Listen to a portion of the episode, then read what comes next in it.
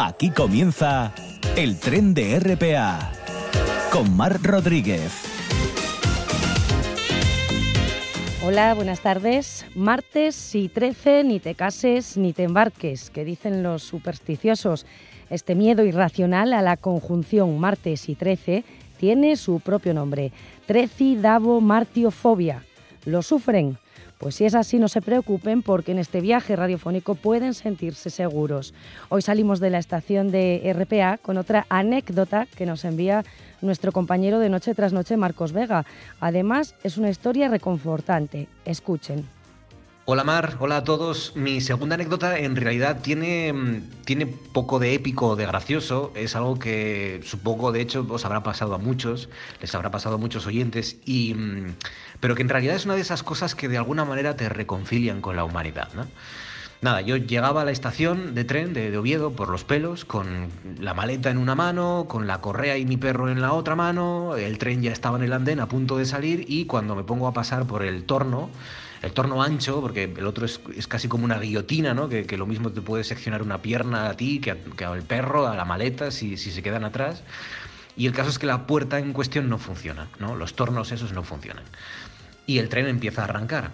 Y cuando me ve que, que no puedo pasar, el tren se para, el maquinista saca la cabeza por la ventanilla, me pregunta si tengo mascarilla, le digo que sí, y entonces abre la puerta o avisa para que la abran, espera por mí yo me subo al tren y entonces sigue, sigue su camino, ¿no?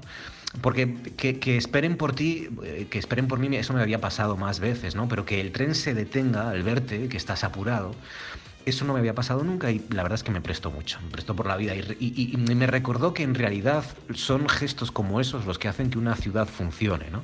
los que hacen que de hecho una comunidad autónoma funcione, no son los grandes discursos políticos, no son las grandes cumbres de, empresarios, somos nosotros, ¿no? cada uno, con los trabajadores, los ciudadanos, con gestos así, cada día, los que hacemos que las cosas funcionen y avancen de verdad. ¿no? Así que, bueno, pues valoremos y reconozcamos ¿no? estos pequeños gestos para que las cosas eh, vayan bien. Un abrazo para todos y gracias. Pues enviamos también un abrazo muy fuerte desde el tren a Marcos y comenzamos cuando es la 1 y 9 minutos de este martes 13 de diciembre. Reciban el saludo de Javi Palomo y de Simón Rupérez a los mandos técnicos y de Mar Rodríguez al micrófono.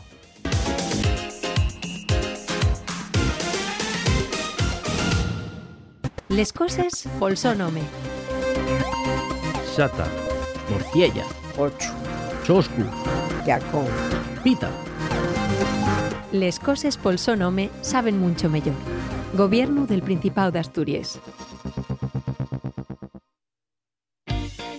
La voz de nuestros animales, con Lola Moreno, presidenta de Prever.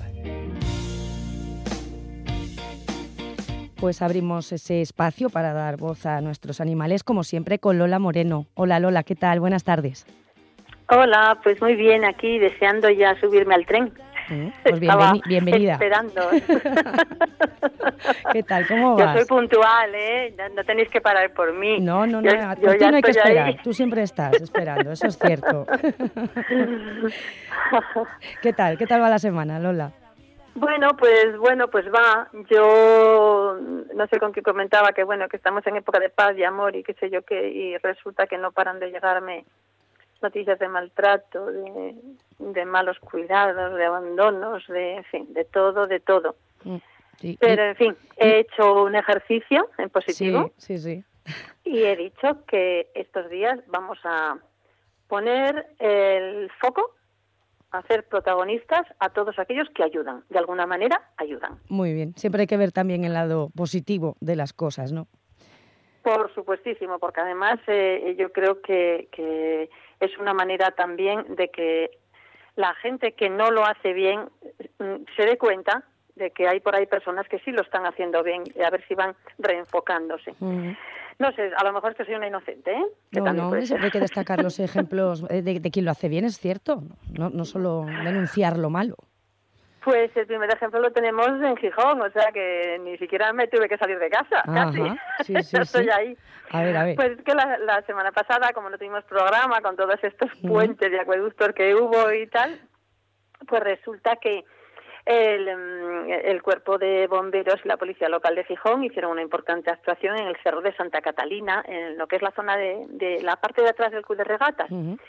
Resulta que un perro pequeño que decidió que mm, lo suyo era hacer espeleología se cayó por una grieta bastante profunda y no podía salir. Así que la dueña, bueno, pues llamó a los servicios de emergencia para rescatarlo y ahí se presentaron los bomberos y la policía y, y comentan la noticia. Claro, es que los bomberos tuvieron que afanarse bastante en la labor, Ujú.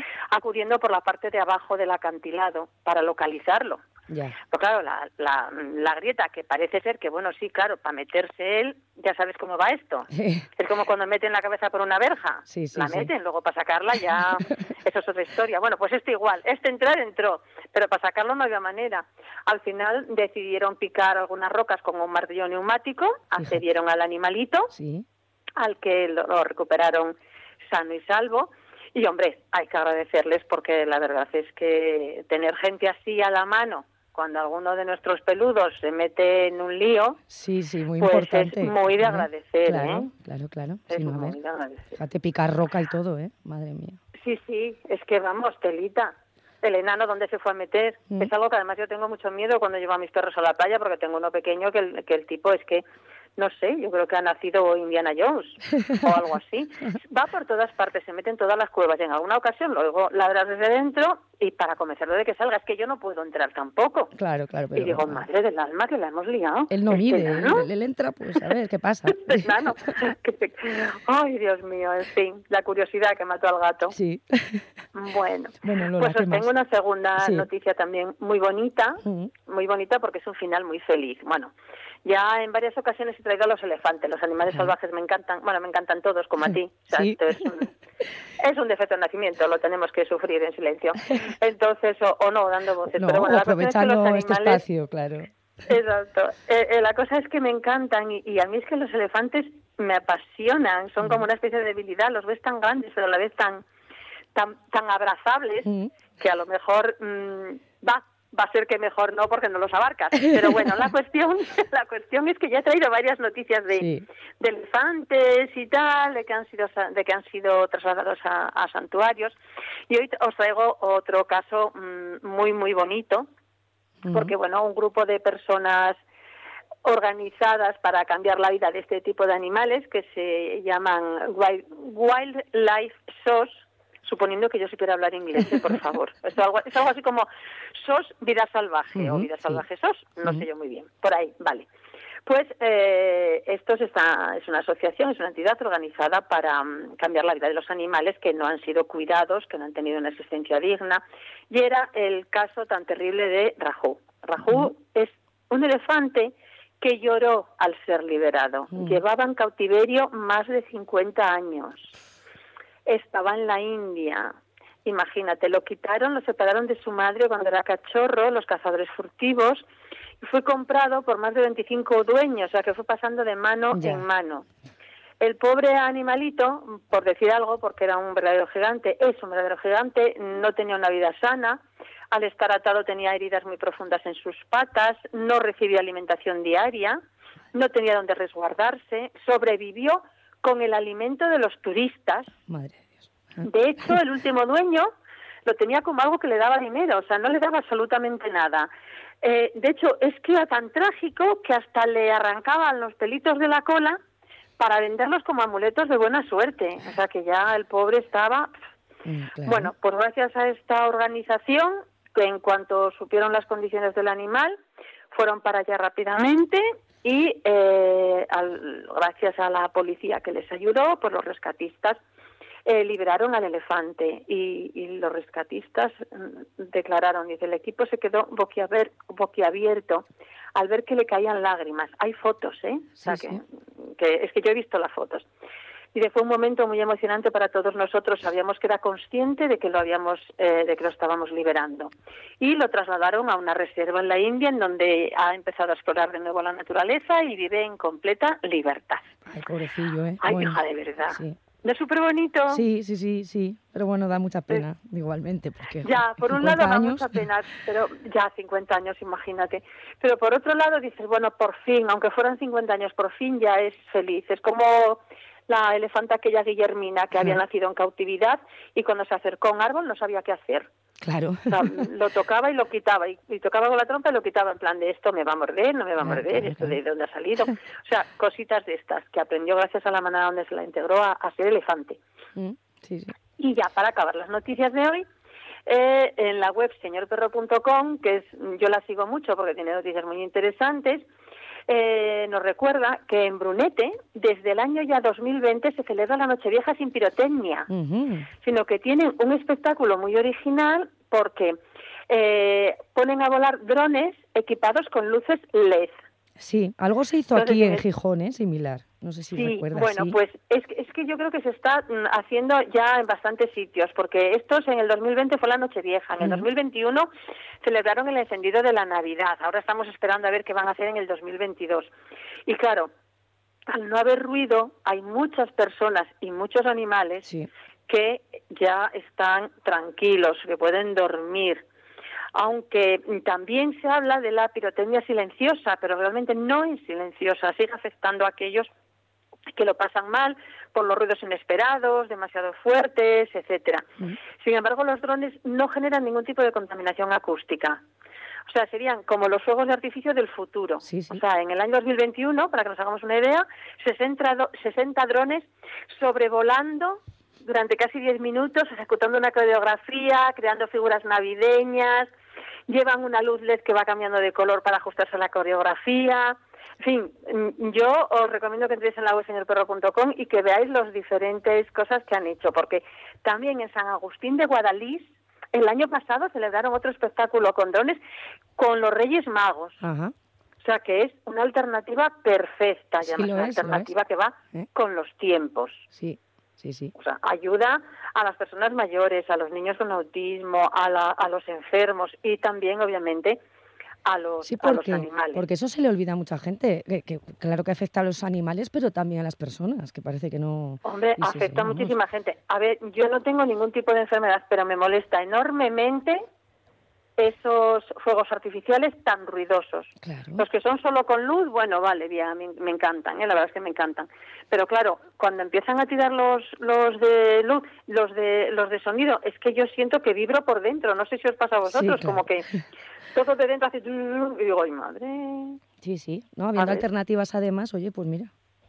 es súper bonito y de hecho hay más países, hay espectáculos preciosos en Edimburgo, en México. No sé, bueno, esto, eh, visitar señorperro.com porque veréis un montón de vídeos a cada cual más bonito. Yo he disfrutado, vamos, como una niña. Vale. Pues yo me los pondré esta tarde, Lola. Vale, genial. Y además se lo puedes poner al gato. Claro, claro. Ay, sí, sí, sí. Con Oye. las luces, vamos, la cuenta. Hacemos fiesta ahí. Con... ¿Ves? claro. Sí, sí. Y de gatos vamos a hablar ahora, ¿eh? Sí, de gatos vamos a hablar porque tenemos que hablar en estas fiestas siempre de gatos, de perros, en general de los animales de compañía. Vamos a empezar con los gatos. A ver, eh, una cosa es que estemos en fiestas y que nosotros nos pasemos un montón comiendo y de todo. Pero, claro, y queremos que nuestros gatetes tengan pues sus regalos, sus comiditas, un- sus cositas. Pero hay que tener una serie de precauciones porque no queremos, lo que no queremos ninguno es acabar en una clínica veterinaria de urgencias. No. Entonces, cosas que no pueden comer los gatos. A ver. El chocolate. El chocolate tiene una toxina que es incapaz de metabolizarla, que también la presenta el café y el té, así que mucho cuidado con lo que beben. Mm, El aguacate. El aguacate eh, tiene un alto contenido en grasas que no son capaces de digerir y pueden llegar a causar patologías tan graves como una pancreatitis. Sí. O sea, mm, telita. Y Sí, sí. además el aguacate también tiene persina que puede provocarles alteraciones cardíacas. Mm. O sea, aguacate tachado. Muy peligroso. Luego, todos, sí, todos estos frutos secos, mantequilla, alimentos grasos, no tenemos que dárselos. Volvemos otra vez al aguacate. Cuidado porque pueden tener pancreatitis. Mm, Y además, todo lo que sea con mucha sal puede causar fallos renales. mm, Y, y, vamos, y además que los gatos son bastante Sí, propensos Sí. a tener problemas de riñón, bueno, vale más andar con muchísimo cuidado. Luego, todo el tema de alimentos azucarados. Para empezar, la mayoría de los animales no están preparados para asimilar el azúcar y endulzantes. De hecho, mm, eh, los alimentos azucarados pueden provocar insuficiencia hepática, hiperglucemia, etcétera. Si son edulcorantes, puede ser una urgencia veterinaria dependiendo de la cantidad. De hecho, yo no, a mí no me ha pasado nunca, pero una vecina que, que le pasó, me dijo, ¿qué hago? Digo, vete al veterinario. Y Claro. fue por el veterinario y bueno, le dieron ahí cosas y tal. Y nada, el perro está como una rosa. En este caso era un perro. Pero vamos, que mejor no. No, no, Aparte de que hay algo que no sabemos y es que ni los gatos ni los felinos en general pueden detectar el sabor dulce Mm. porque tienen una mutación genética en la que sus papilas gustativas no lo perciben. Pues ya está. ¿A qué les vamos a dar pasteles? Cómetelos tú. Vamos, yo sería mi, mi opción más mm, apropiada. Sí, sí, es lo más fácil. Los, fija, los que somos golosos, mm, los pasteles, todos para nosotros. claro. Luego, la leche y los derivados. A ver, que por mucho que todo el mundo diga, ay, la leche, no, no pueden tomarla los gatos, son Mm. intolerantes a la lactosa. Cierto. Entonces, no la digieren y pueden tener vómitos, diarreas, en fin, no es agradable. Los alimentos salados. De nuevo aparece aquí el riñón. El tema de todo lo que afecta al riñón es muy preocupante y los alimentos salados afectan al riñón. Eh, nada de anchoas, nada de embutidos, las latitas de atún, las nuestras, no, Mm, no, no, mm. ¿vale? Sí, sí. Luego hay la, la cebolla, el ajo y el puerro, que ya de por sí ellos no suelen tomarla, ¿vale? Pero bueno, si por un casual mm, está mezclado con algo, eh, que sepáis que destruye los glóbulos rojos, llegando a causar anemias. Mm. Pescado o carne cruda, pues tampoco. No son recomendables, ¿por qué? Porque pueden tener parásitos como el anisakis, por ejemplo Sí. por poneros un ejemplo, que nosotros nos cuidamos mucho, pero bueno, hay que también cuidarlos a ellos. El consumo de pescado crudo puede ser también pernicioso porque contiene una enzima que destruye la vitamina B que necesita nuestra mascota. Ya no hablamos de los huesos y espinas, con heridas, desgarros, úlceras en esófago, estómago, intestino, en fin. No vayamos a tener que meterlo en quirófano. Mm. Y la comida para perros tampoco es buena. Di tú que los gatos suelen ser bastante finos y la comida para perros no la suelen coger, pero por si acaso. Que sepáis que jamás podéis darle o, o alimentar a los gatos con comida para perros porque los gatos necesitan un aminoácido que se llama taurina y si no lo toman puede eh, degenerar, o sea, puede llegar a tener problemas graves en el corazón. ¿Vale? Eso, la taurina no está en la comida para perros porque los perros no lo necesitan. Claro. Ya no es necesario decir que no le des alcohol a tu gato. A ver. En Pues fin, de cajón de madera de pino, ni a tu gato, ni a tu perro, ni a ningún animalito. Y bueno, si tú quieres tomar algo, bueno, ¿qué vamos a decir? Por favor, con precaución. Exacto. Pero los animalitos ni con precaución ni con nada. Ujú. De hecho, el alcohol puede llegar a producirles la muerte Sí. Sin más. Y los huevos crudos tampoco, porque tienen una enzima denominada vidina que provoca un déficit de vitamina B. Y las uvas y pasas pueden provocarle problemas también a nivel renal, incluso en pequeñas cantidades. Así que, por favor, las uvas del fin de año no necesitamos compartirlas con el gato. ¿Vale? Nosotros comemos las nuestras, que son de tal, y cada vez que tomamos una, pues le damos a él una, un Un poquito de premio. comida Un húmeda. premio, de claro. Y luego una cuestión muy interesante que es que a veces no nos damos cuenta y es que ahora en Navidades tenemos plantas, plantas diferentes, los lirios, la flor de Pascua, la hiedra, las adelfas, son tóxicas para nuestro gato. ¿Mm? O sea que si es de estos eh, que yo ahora mismo no tengo, pero tuve una, que vamos, no había cosa que le gustara más que comerse todas mis plantas, eh, pues vale más que no, que no, porque volvemos otra vez. El problema del riñón siempre está ahí, pero además en estos casos, dependiendo de la planta, pues diarreas, vómitos, calambres, en fin, pobrecinos, Sí, tampoco sí, es las plan. hay, las hay muy peligrosas. ¿eh? Hay que tener mucho Claro, cuidado. además, sí. si, si queremos celebrar la Navidad con nuestros gatos, que yo la celebro tranquilamente, Mm. pero ¿qué hago? Oye, pues le doy una latita. Claro. Ese día, pues mm, de- en plan de extra, tiene siempre el pienso, mi gata siempre tiene el pienso a disposición, pero ese día tiene gatita, latita, patita, Dios mío, latita para el desayuno, latita para la cena. Algo especial. Normalmente solo tiene latita para la cena. Claro. Ella no sabe por qué, pero lo sé yo. y ya está. Bueno, cuidado, ¿eh? que igual se da cuenta también. Yo no me fío, ¿eh? No, bueno, luego, claro, luego estaba media, eh, una semana entera detrás de mí por la mañana, miau, miau, dándome con la pata, en plan de, oye, que te falta la ración de la mañana. ¿Dónde está esto? A ver, ¿eh? Lola. Pero Sí, bueno, me- ya, bueno, ya sabes tú cómo son, que tienen una memoria. Sí, sí, sí, sí, sí, sí. No, no, lo- con los horarios hay que tener un cuidado, que si no luego no, no dormimos. ¿eh? Bueno, no, es que puedes poner, a veces puedes poner el reloj en hora con la hora a la que le das siempre en la latita a tu gato. Sí, sí. Sí. Y estos son todos los consejos Muy de bien, hoy. Muy bien. Y quedaría el invisible, pero no os he traído ninguno porque como la semana pasada, la, semana anterior, con el último programa, habíamos hablado de la Asociación Pro Animales ayer, que tiene su perfil en Facebook justo con este nombre, y que están eh, en, en trámite de cesar la actividad, pues sigue necesitando, no he traído ninguno en concreto, porque necesita reubicar a los animales que tienen a su cargo. Necesitan acogida, necesitan adopciones. Si se pudiera hacer, echar una manera con los gastos, pues hombre, os lo agradecerían. Y acordaros, tienen en Facebook habilitado para enviar mensajes. Cogéis, mandáis un mensajito, eh, miráis la cuenta corriente, le mandáis. A ver, que además es que no hay donativo pequeño, acordaros. Yo muchas veces cuando, cuando mm, estaba haciendo campañas de recogida de, de donativos, había gente que me traía, imaginaros, una latita de gato, una latita. Decía, "Buah, ya sé que es muy poco, pero no es poco. Es Claro. que un gato hoy va a tomar latita Claro. y si vienen 10 personas como tú, serán 10 gatos. Todo suma. Todo suma. Sí. Entonces, no iba a decir, va, pues es que va, para darles 5 euros no les doy nada. Perdona, dáselos. Sí, sí. Que 5 más 5 más 5 más 5 vacunan. Mm, mm. Muy necesario, Pagan, además. pagan cuentas de veterinario. En fin, que bueno, que la Asociación Pro Animales ayer que lo necesita y, y desde aquí de nuevo hago una llamada para que les echemos una manita, ¿vale? Pues Asociación Pro Animales, ayer, recordamos a los oyentes, para los que quieran echar una, una mano a todos los pequeños. Exacto. Bueno, Lola, pues muchas gracias como siempre. Hablamos la Nada, no, próxima gracias semana. a ti. Es que no te dejo ni hablar. Ahora que me acabo de dar cuenta, digo, Dios mío, no he callado. No, no, no. La que tienes que hablar aquí, Mar, eh, la que tienes que hablar eres tú en esta, este es tu, es tu espacio. ¿eh? Bueno, Bueno, pues Lola. entonces la semana que viene nos hablamos de nuevo. Muy bien, pues un abrazo muy fuerte, buena semana. Igual para todos, buena semana. A mí, los animales me importan. Y la naturaleza también.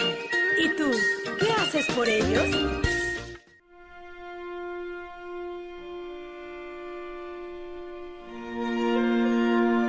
El Bibliotren.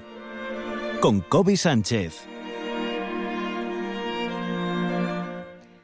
Y cuando es la 1 y 29 nos subimos al vagón de los libros aquí en el tren de RPA con Kobe Sánchez. Hola Kobe, ¿qué tal? ¿Cómo estás? Hola, buenos días.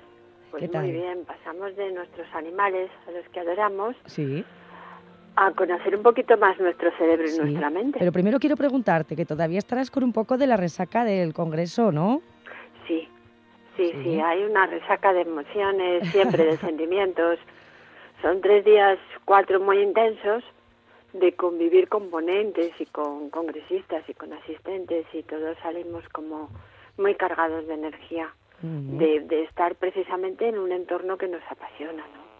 Es que menos. Entonces fue fantástico estar con Soledad Puertolas, con Rosa María Calaf, con Caballé, con Nogales, con Velasco Ediciones. Fueron fantásticas cosas de la Sánchez Vicente. Uy, Hablamos un poquito de todo sí, y nos recargamos, nos recargamos mucho, mucho. Muy bien. Bueno, vamos con, con lo que llevamos hoy. Pues Cuéntanos. como estamos muy recargados, precisamente vamos a hablar de la mente, ¿no? De nuestro cerebro. sí, Y vamos a hablar de Sapidus, que es de José Ramón García Guinarte. ¿Por qué nos olvidamos de algunas cosas? ¿Cómo podemos programar nuestra mente?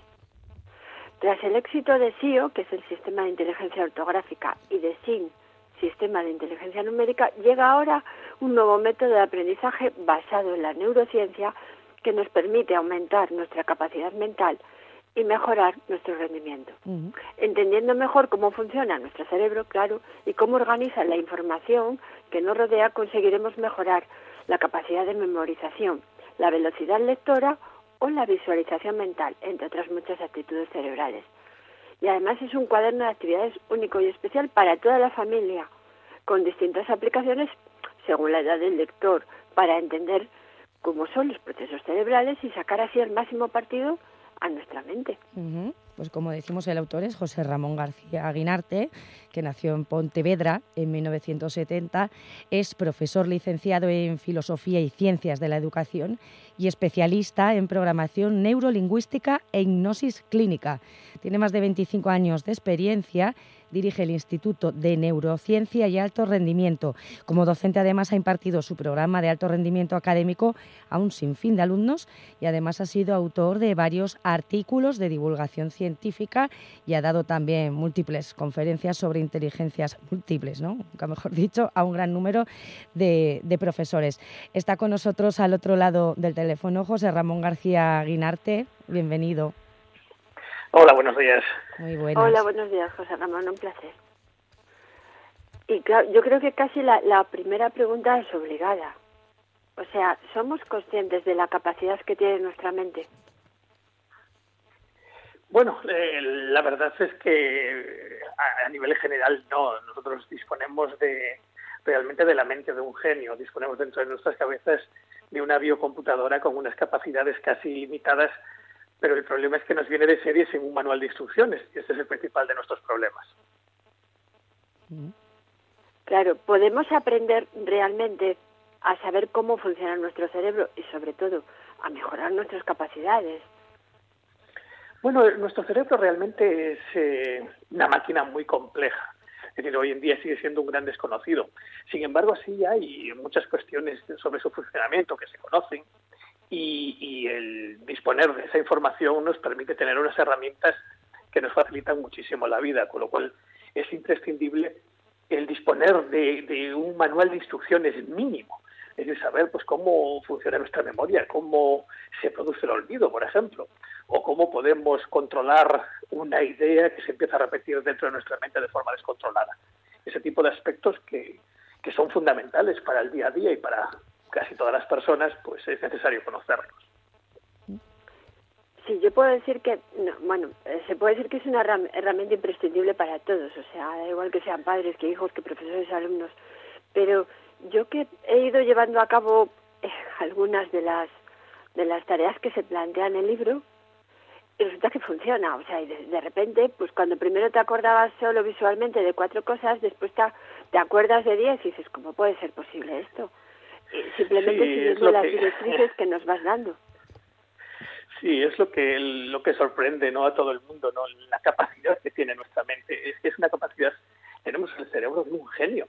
Eh, lo que necesitamos es que alguien nos explique un poquito cómo funciona. A mí me ha llevado pues 30 años el, el especializarme en el campo del alto rendimiento, me interesó cuando estaba en la universidad y nunca, nunca lo pude dejar. Hoy en día yo trabajo, realmente mi trabajo es otro, yo trabajo como un cargo de dirección en la administración pública y esto, eh, el alto rendimiento académico y el funcionamiento de la mente ha sido siempre mi afición. Y mm. ahí tenemos, tengo el Instituto de Neurociencia donde nos permite investigar, nos permite dar clase, eh, tanto a profesores como a alumnos, pues a orientadores, y, te permite aprender, ¿no? que al final es de, en lo que se basa todo.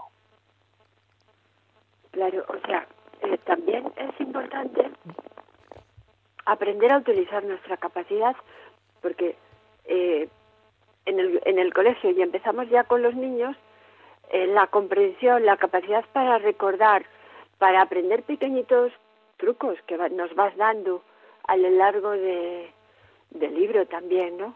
Es evitaría quizás eh, y eliminaríamos mitos o leyendas que la edad, bueno, perjudica la memoria, es normal que se me olviden las cosas, es, o sea, tenemos la capacidad y la podemos seguir desarrollando independientemente de la edad que tengamos en ese momento, solo tenemos que aprender a saber cómo.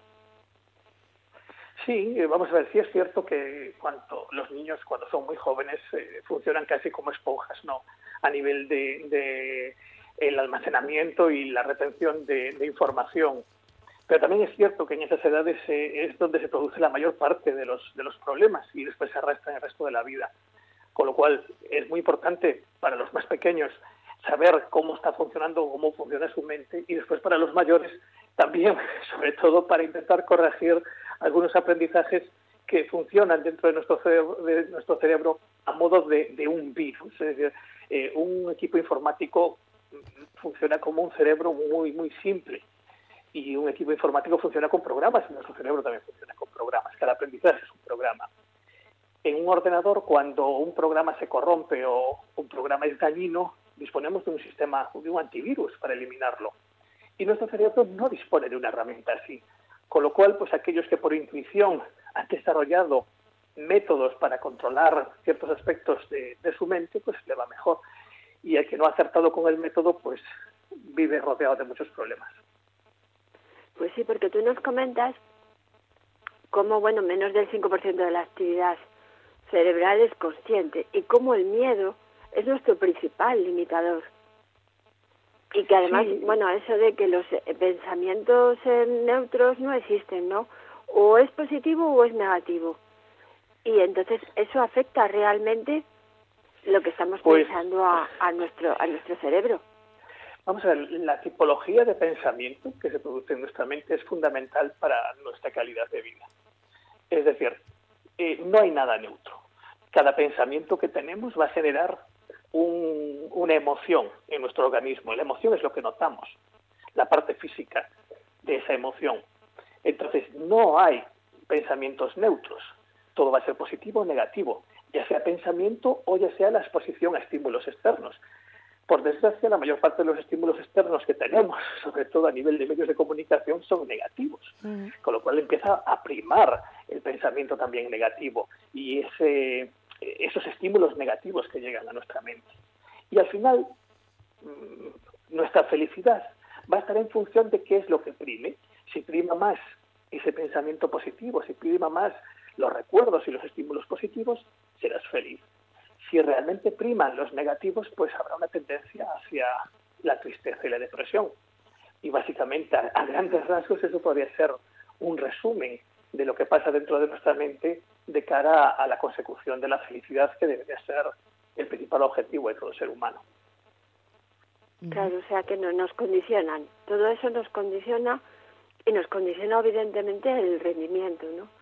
Con lo cual, a lo largo del libro, ¿cómo, cómo te ha surgido el hecho de eso de, de sorprender al lector? Porque nos sorprendes con técnicas como, como, si, como si fuera un mando a distancia virtual, ¿no? Que nos permite regular esa intensidad de nuestros pensamientos, incluso cambiar un poco para que no estemos condicionados previamente. Sí, vamos a ver, hay pequeños aspectos de nuestro procesamiento mental que van a condicionar muchísimo eh, nuestra vida. Aspectos muy simples. Es decir, si queremos, por ejemplo, tenemos un recuerdo visual y lo queremos eliminar, podríamos utilizar un sistema muy parecido al que utilizaríamos con la tele si nos estuviese molestando una imagen o si fuese un recuerdo auditivo si nos estuviese molestando lo que estamos escuchando en la tele. Tú simplemente coges el mando a distancia y le bajas el volumen. A muchísima gente le sorprende que puedas hacer lo mismo con tu cerebro. Nosotros lo que hemos diseñado en Sapirus es una especie de mando a distancia virtual donde tú simplemente con un botón virtual puedes bajar la intensidad de cualquier recuerdo o subirla. Con lo cual la clave que es recuerdos negativos, reducir la intensidad y recuerdos positivos, todo lo contrario, incrementársela. De esa manera es lo que va a primar. Por desgracia, lo que suele primar en nosotros son recuerdos negativos. ¿Por qué? Porque eso depende de, nuestra mente inconsciente. Y la mente inconsciente tiene básicamente una finalidad que es la supervivencia. Entonces, todo lo que resulte negativo es peligroso. Y al ser peligroso, nuestra mente tiende a concentrar más la atención en ello. De ahí que primen en nosotros los aspectos o los recuerdos o los pensamientos negativos, porque son fundamentales para la supervivencia. Pues Sapidus, para aprender a programar nuestra mente, ¿no? Un buen regalo para estas fiestas, además. José Ramón García además, Guinarte. Con unas Sí. ilustraciones que Sí, lo que acompañan, unos dibujos fantásticos para entender perfectamente lo que estamos leyendo. Sí, sí, las ilustraciones que son de Ramón Lanza, hay que decirlo, sí, señora. Sí. Muy bien, pues ahí, ahí lo dejamos. Muchas gracias, José Ramón García Guinarte. Un placer. Y un abrazo muy fuerte. Kobe, Un abrazo. Un por- abrazo. Hasta la semana que viene. Chao. la semana que viene.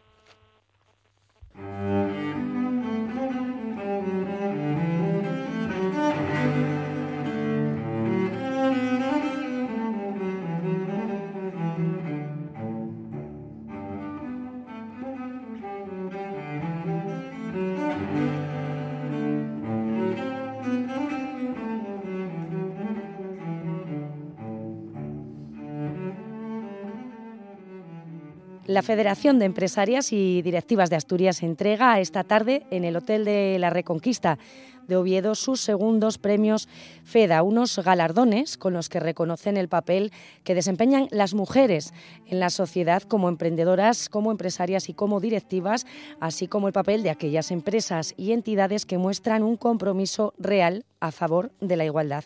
Tenemos al otro lado del teléfono a Begoña Fernández Costales, presidenta de FEDA. Begoña, bienvenida, ¿qué tal? Hola, Mar, ¿qué tal? Begoña, ¿por qué son necesarios estos premios? Bueno, estos premios son necesarios porque, como muy bien has avanzado, eh, queremos reconocer esa labor fundamental que estamos haciendo las mujeres, tanto a nivel empresarial como directivo, dentro de las empresas y, sobre todo, que haya, mm, además de reconocimiento, esa visibilidad eh, tan, tan necesaria y que siempre estamos buscando, ¿no? Para impulsar ese, ese salto de, de la mujer, que bueno, que duda cabe, que hoy día está completamente incorporada en el mundo laboral, pero seguimos teniendo esos eh, techos a la hora de llegar a los consejos de administración de las empresas y puestos de, responsabilidad de, dirección. Por eso creemos que estos premios son, son fundamentales, bueno, pues para eh, resaltar la labor de, de, todas estas mujeres. Cuéntanos un poco quiénes son las premiadas y sus perfiles, por favor, Nogoña.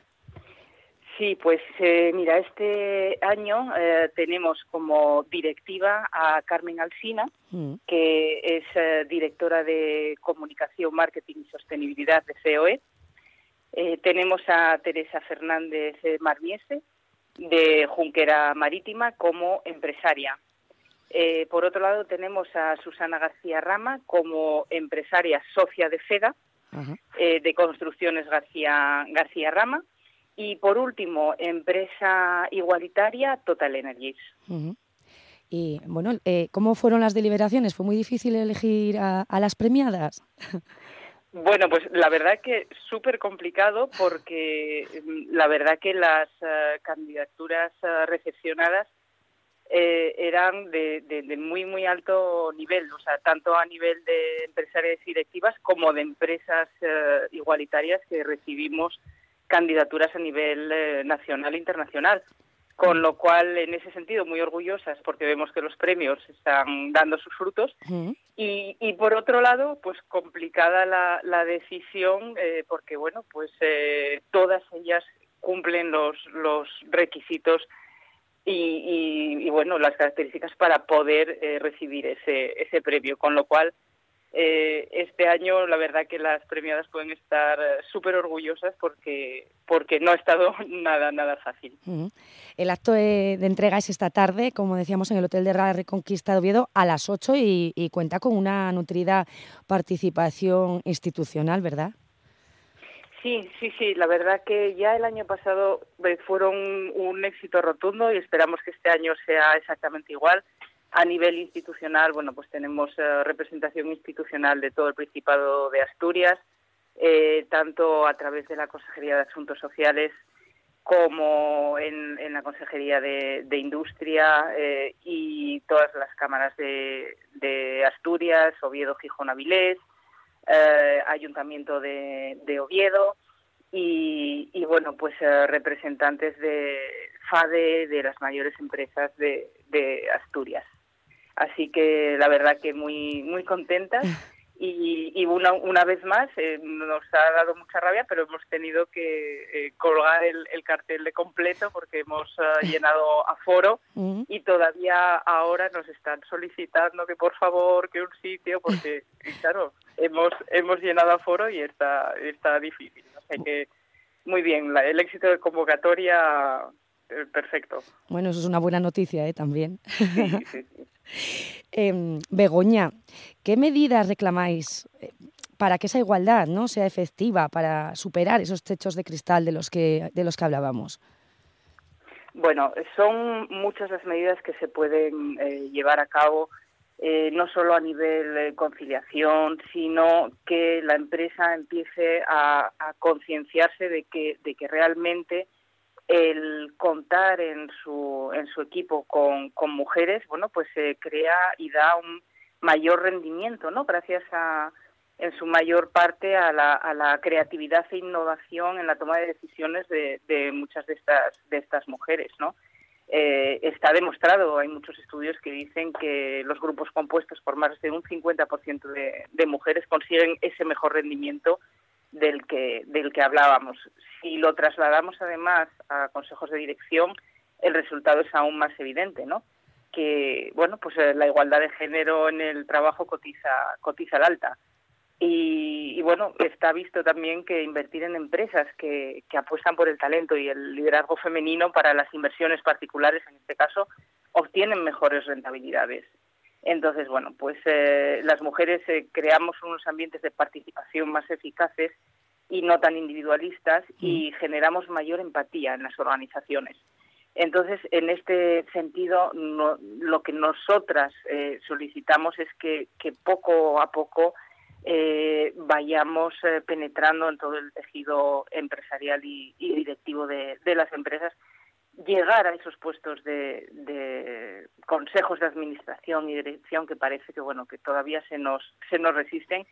Y hay muchas formas a nivel eh, tanto administración pública como empresa privada eh, que podamos eh, llegar a esa a esa igualdad de la que de la que tanto hablábamos no eh, yo siempre digo que hombre y mujer se complementan y se compenetran a la perfección. Mm. Eh, porque cada uno tiene sus características positivas y, y las cuales eh, su, su, unidas suman no no restan no y, y bueno pues eh, es un coste de oportunidad el no apostar por equipos eh, directivos mixtos y, y, puede suponer pérdidas eh, incluso dinerarias en, en, en, las empresas, en estudios que se han hecho hasta en 35 países analizados. Con lo cual nuestra labor está ir eh, poco a poco haciendo haciendo este trabajo. Hace hace poco tu, mm, tuvimos una jornada de eh, empresa crea igualdad y, y, con la mujer y bueno pues eh, eh, a través de este tipo de iniciativas eh, creemos que concienciamos más a las empresas para que eh, día a día pues vayan eh, incorporando este, este equipo de mujeres al, al trabajo.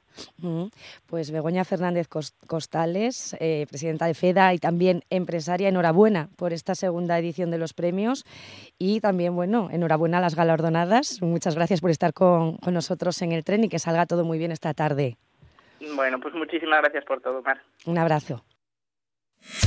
No digas que no lo sabes. Toda la información juvenil en RPA.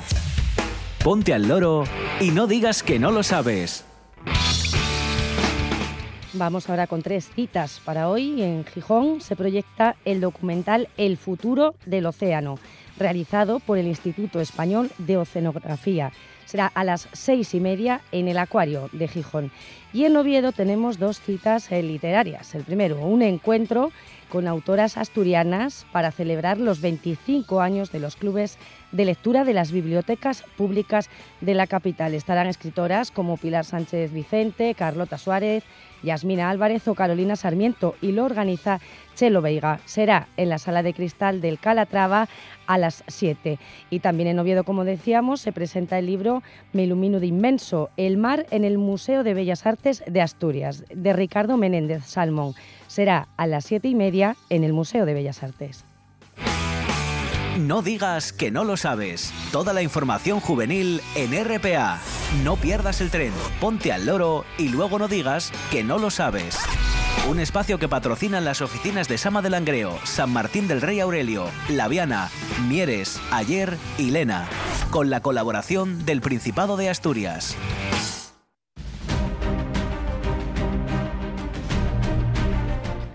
Y continuamos hablando de literatura porque hay otra cita literaria que será esta tarde a las 7 en la librería La Buena Letra de Gijón.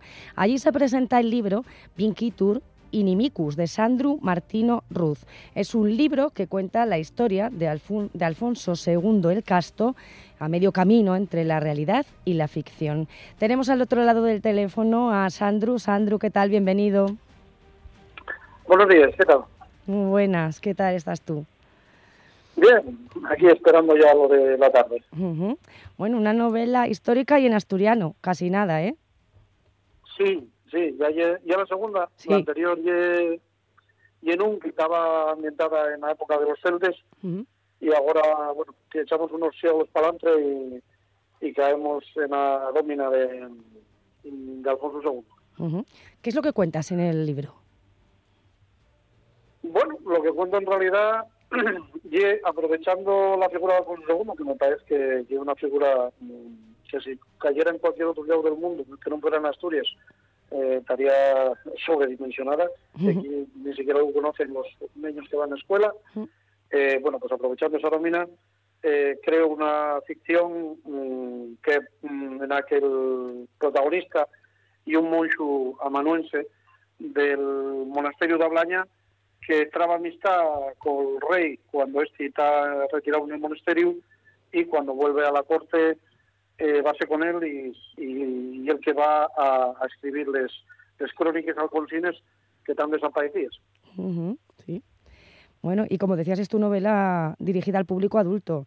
Eh, sí, tuvo, sí. sí, la anterior tuvo muy buena acogida. ¿Cómo esperas que sea la de la de Vinky Hombre, por lo menos, Sí. la verdad es que la otra estamos muy contentos, lo mismo la editorial que yo, y, y esta por lo menos, vamos a decir que se llame yo, por lo menos que se llame igual. Claro, claro.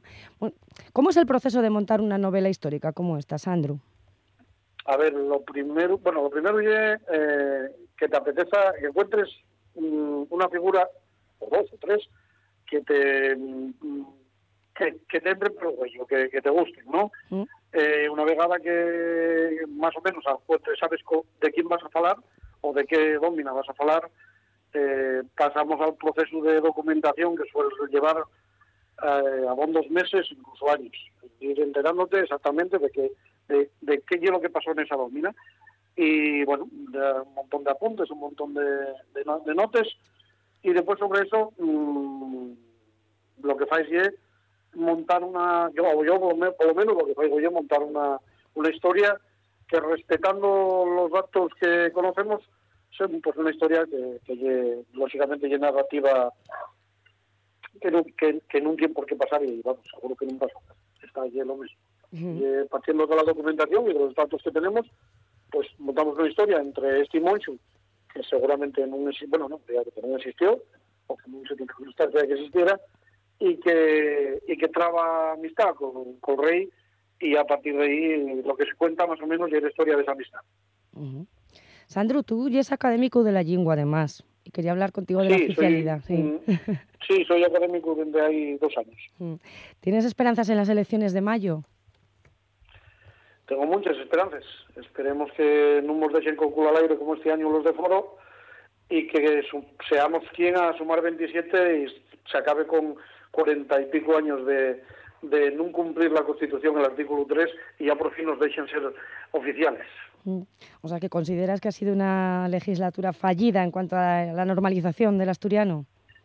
Sí, sí, parecía en un momento dado, pareció que esto iba a echarse para adelante, la- la- el tema de la oficialidad, Mm. y, y no se echó para adelante.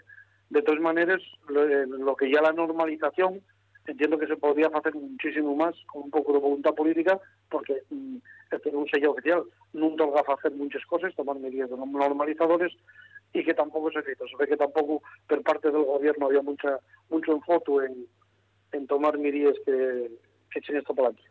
Bueno, pues a ver, a ver qué va pasando. Bueno, y volviendo a, a tu novela, vamos a recordar que es a las 7 en la librería La Buena Letra de Gijón. Ahí estarás presentando el libro, ¿verdad? Allí estaremos presentándolo entre amigos y esperamos tener una buena tarde y sobre todo pasarlo bien, que lleve lo que, de lo que se trata al final. Pues invitamos a todos los oyentes a que se acerquen hasta allí, que es una novela muy interesante, Sandro. Están todos y todas invitados. Muy bien. Pues muchas gracias por estar con nosotros contándonos todo A, esto, Sandro. a vosotros por atenderme y llamarme. Muchas gracias. Un abrazo muy fuerte.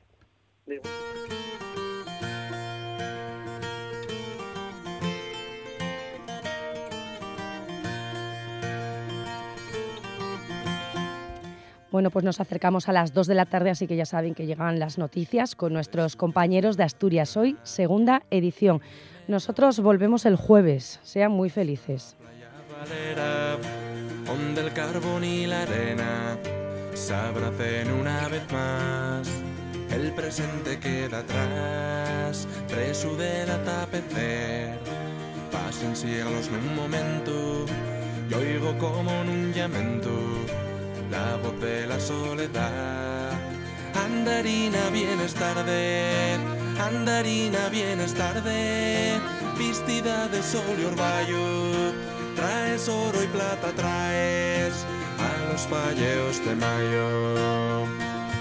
Vente nubes de robín, siento el alma mineral, traballada en desengaños, apagada como el faro una mar de escoria gris, fatigado del camino, engurriao por bramar, innumerables inviernos, sueño los días eternos, despierto noches sin fin, andarina vienes tarde, andarina vienes tarde, deshumando como rayo, risca el alba de esmeralda de los falleos de mayo.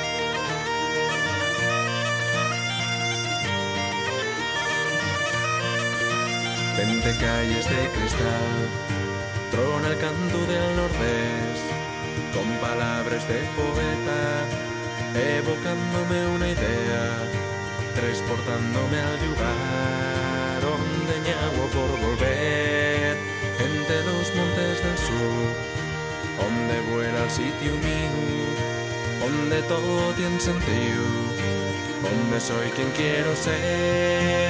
Andarina, vienes tarde, andarina, vienes tarde, embocada del contento, ya reyuma la rosada de los fallos de mayo.